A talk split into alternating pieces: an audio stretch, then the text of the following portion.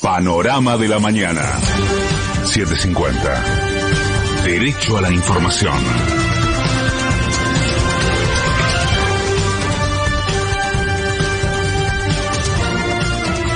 Ahora 6, en Buenos Aires la temperatura es de 15 grados una décima, el cielo está despejado, humedad 86%. El gobierno logró un acuerdo con empresarios y sindicatos para adelantar las paritarias y el titular de la Unión Industrial, Daniel Funes de Rioja, anunció que su sector no pondrá reparos en abrir la discusión salarial.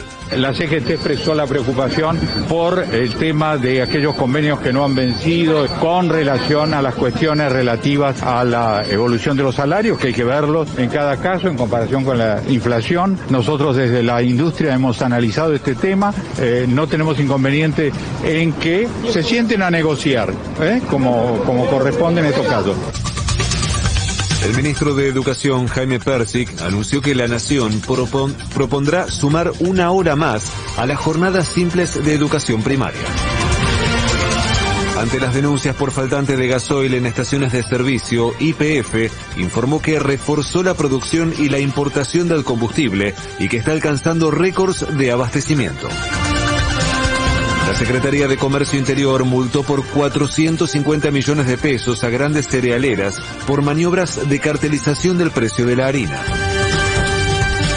Patricia Bullrich y Horacio Rodríguez Larreta reclamaron que se le quiten los planes trabajar a quienes corten calles o hagan acampes, pero el ministro de Desarrollo Social, Juan Zabaleta, les anticipó que no va a amenazar con sacar una asistencia a quien la necesita. Nicolás Kreplak aseguró que el brote de las últimas semanas fue influenza y no COVID y que el coronavirus ya circula mucho menos que antes. Nosotros tenemos conocimiento, sabemos que lo que estuvo circulando es influenza y no coronavirus. Coronavirus sabemos que circula mucho menos que antes, pero que hay una circulación diaria. Por supuesto que hay internaciones por coronavirus, pero muchísimo menos. Y lo que estuvo sucediendo ahora, que tuvimos un brote importante de influenza que generó algo internaciones, pero sobre todo generó mucha demanda de casos leves. Y esto quizás todos tuvimos alrededor de personas que tuvieron un síndrome gripal estas últimas semanas. En las últimas 24 horas se detectaron en el país 2.228 nuevos contagios de coronavirus y se confirmaron 20 muertes más por la enfermedad. Patria Grande.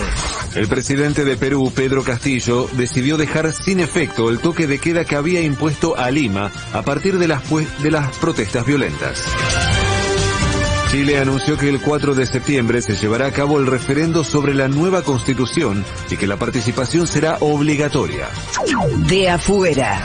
Rusia informó que venció el plazo para que las tropas ucranianas se retirasen de Mariupol y anunció que iniciará el operativo para tomar definitivamente la ciudad.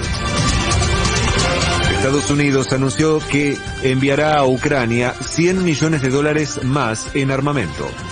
Pelota. En su debut en la Copa Libertadores, Banfield venció por 2 a 1 a Peñarol, mientras que Boca cayó por 2 a 0 ante Deportivo Cali. Hoy también inician su actividad en el torneo Talleres de Córdoba recibiendo a Universidad Católica de Chile a las 19 y River visitando a Alianza Lima desde las 21. Se espera cielo despejado por la mañana y algo nublado por la tarde y por la noche con una máxima de 27 grados. En este momento en la ciudad la temperatura es de 15 grados una décima, el cielo está despejado, humedad 86%. Federico Martín. Panorama de la mañana. 750. Derecho